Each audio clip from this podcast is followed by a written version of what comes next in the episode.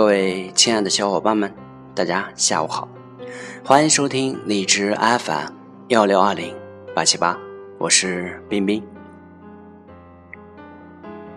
公元前三百二十六年，赵叔侯病逝，他的儿子赵雍继位，他就是战国史上赫赫有名的人物赵武灵王。在他上台前六年，齐国与魏国联手进攻赵国，赵国难以抵挡。在关键的时候，想起了老祖宗赵无恤曾经使用过的水淹战术，决黄河之水以阻止齐魏联军的深入，这才勉强挫败强敌的入侵。四年之后，即公元前三百二十八年，秦国从西面大举入侵，与赵国战于河西，赵军大败，令城、离石两城被攻破。到了公元前三百二十五年，齐国大将田盼率领大军进攻平邑，赵国与韩国联手抵御齐师，可是仍然被打败。平邑、新城两座城池被攻破。这个时候，赵国在军事上远不是齐国、秦国的对手，那他该怎么办呢？唯一的办法就是积极调整外交策略。促使三晋重新联合，一致对外。在赵武灵王的努力下，赵韩两国与魏国结束了长期以来的军事对抗，转而走向联合，最终实现了三国关系的正常化。可是，怎么样才能让国家强大呢？此时的赵武灵王并没有一个很明确的想法。或者说，没有一个超越常规的思维。在内政上，他举用贤能；在外交上，他联合魏、韩等诸侯，共同抵制秦齐的扩张。可以说，在赵武灵王统治的早期，尽管他兢兢业业，可是并没有从根本上变革制度，因而赵国的国力并没有跃升到一个新的高度。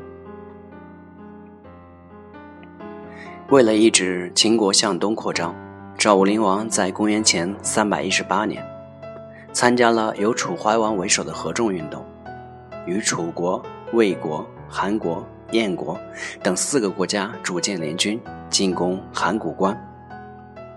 可是因为各国心智不齐，这次的出兵虎头蛇尾，草草而终。中原合纵运动令秦国与齐国深感威胁。两国于公元前三百一十七年对三晋展开了夹击，齐国兵团在关泽之战中大败赵魏联军。紧接着，秦国进攻赵国，攻取中都、西阳等城邑。公元前三百一十五年，秦国再度发动对赵国的攻击，打败赵国大将赵婴。这一系列的败仗。令赵武灵王威风扫地，赵国的军事力量遭到重创。可是噩梦还在延续。公元前三百一十四年，中山国突然发动侵略，在长子打败赵国军队。赵武灵王还没有来得及喘口气，到了公元前三百一十四年，秦国的铁蹄又一次踏入了赵国的土地。名将处理及挥师攻赵，俘虏赵国大将赵庄。又一次占领了令城。连续五年的时间，赵国连招败绩，这对于赵武灵王来说，真的是沮丧、失落的五年。为什么他的雄心壮志却换不来赵国的强大呢？他开始反思自己继位这十几年来的方针政策。赵国在外交上的策略是联合韩魏。共同抵制秦齐的扩张。在这十几年里，赵国积极参加诸侯的合纵运动，可是他扮演的只不过是小角色。在五国相王时，魏国是老大；在五国伐秦时，楚国是老大。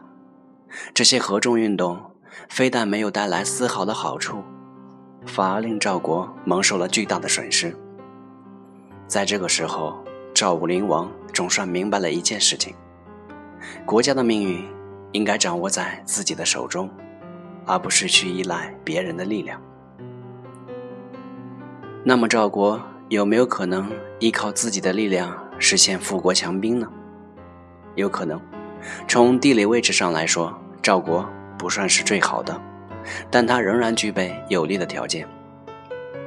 在赵国的邻国中，东有齐国，西有秦国，南有魏国，东北有燕国，这四个国家均是大国，以赵国的实力无法与之抗衡。但是赵国仍然有可以拓展的空间，在其北面有中山国以及临湖。楼烦等胡人部落，只要能打败这些国家，赵国就可以获得更多的土地和人口。于是，赵国的政策开始转变了，由之前的对抗秦齐转变为攻略北方。这个战略转变是赵国由弱而强的关键。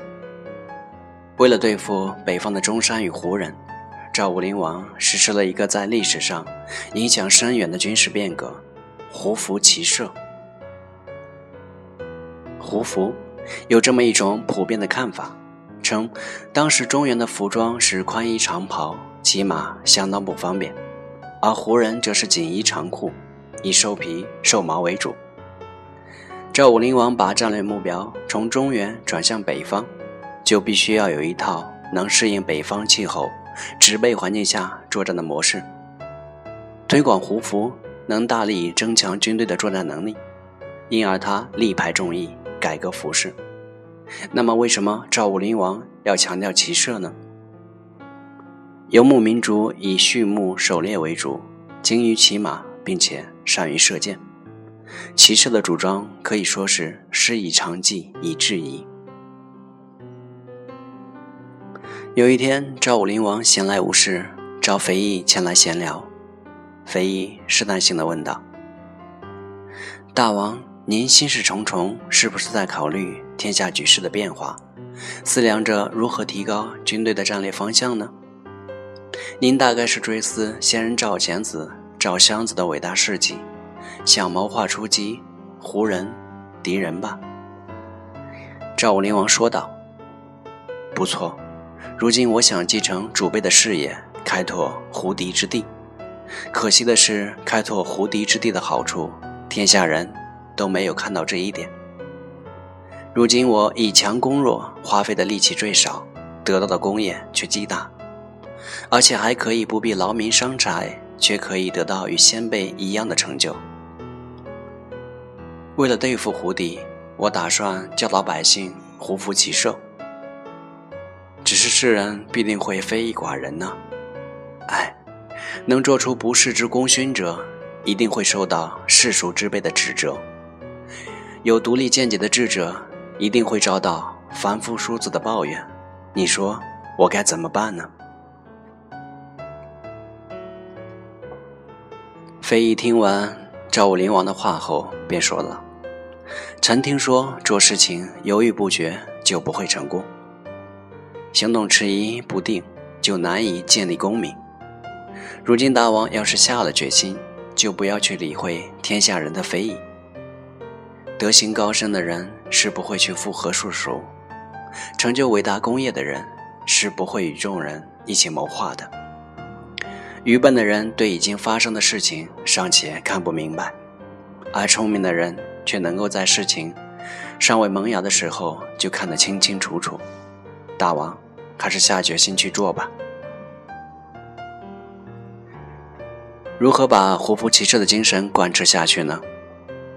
赵武灵王的做法是由上而下的改革，在赵国的政权结构中，赵氏公主的势力根深蒂固，其代表人物便是赵武灵王的叔父赵成。赵武灵王先跟叔父打招呼说：“我打算要推行胡服骑射的改革，并且还要穿着这种衣服去做朝。可是叔父您如果不穿的话，”我担心天下人会议论此事。改穿胡服，并不是为了满足欲望或者是娱乐，而是为了建立功业。我恐怕叔父您会站错立场，跟其他公主成员一起反对革新。所以我希望叔父能以国家为重，恳请叔父您做出表率，改穿胡服吧。不出所料。赵成对胡服骑射的事有意见的。他答复道：“大王您下了命令，我哪敢不听呢？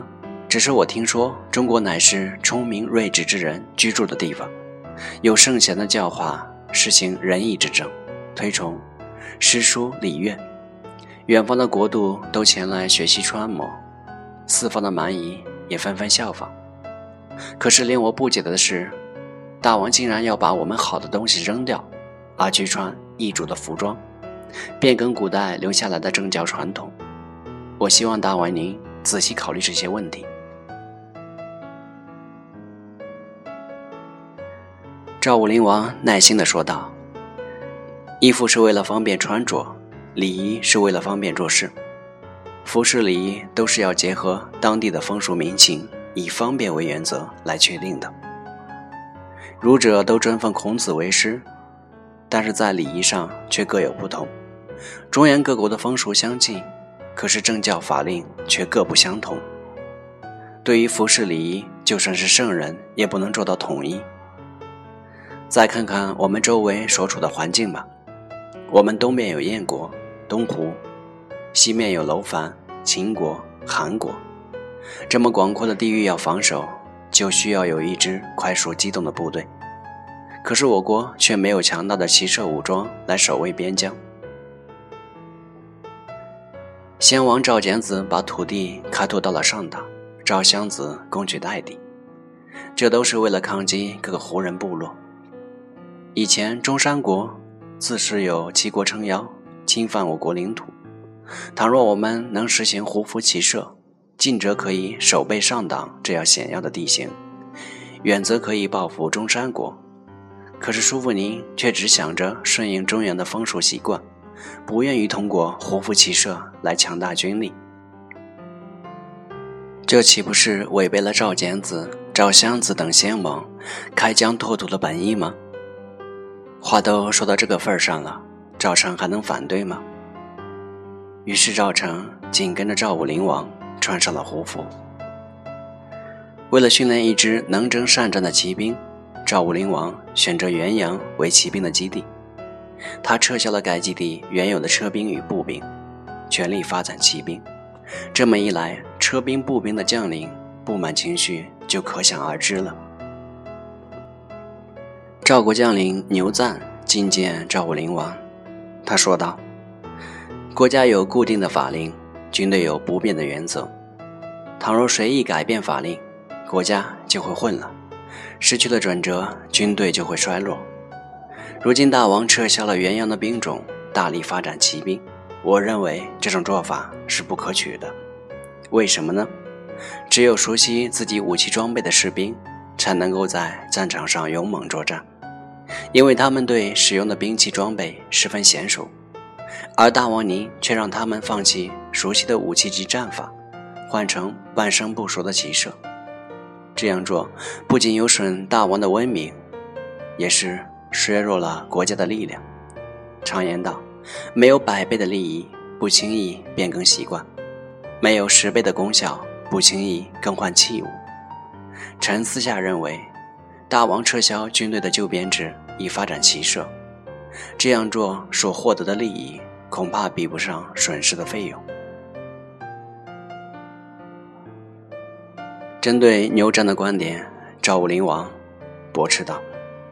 你的看法不对，聪明的人审时度势，而不是被世俗所牵制；明智的人改革军事思想，而不是被旧的军事思想所约束。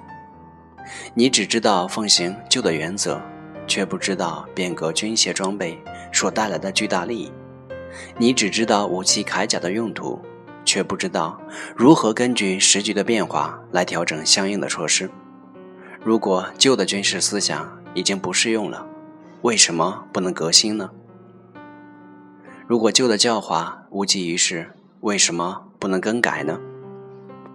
先王赵襄子曾经在代地筑城，命名为无穷之门，意思就是要告诫后人，奋斗是无穷尽的，不能失去开疆拓土的进取精神。我国的军队装备配备厚重的铠甲。及长兵器，致使机动作战能力不强，难以快速的逾越险要的地形，而轻便的胡服、机动性能优越的骑射，才可能实现强兵拓土的理想。这不是你所能了解的事情。这一席话把牛赞驳斥得无言以对，只得心服口服地说道：“曾听命。”据史书所载，赵武灵王日后于九县之谷决五境之险，赵国军队屡屡轻松突破天险。倘若没有一支机动能力一流的骑兵，又怎么能做得到呢？在赵武灵王时期，战国诸雄的争锋已经是白热化了。赵国虽然勉强跻身于七雄之列，实质上不过是七雄中的弱国。要在严酷的竞争环境中翻身，谈何容易？无非常之手段，则无非常之功。胡服骑射的改革影响深远，军事之功赫赫于史书。在精神层面上来说，赵武灵王激发起了赵国人的军国主义思想，崇尚武功，勇于进取，武士精神大放光芒。所谓“燕赵多慷慨悲歌之时”，正是其英雄主义的写照。尚武精神早在晋国时代便蔚然成风，然而赵武灵王更是将此精神推至了前所未有的高度。正是凭借着这些。赵国成为了战国晚期唯一可以与秦国相抗衡的强国。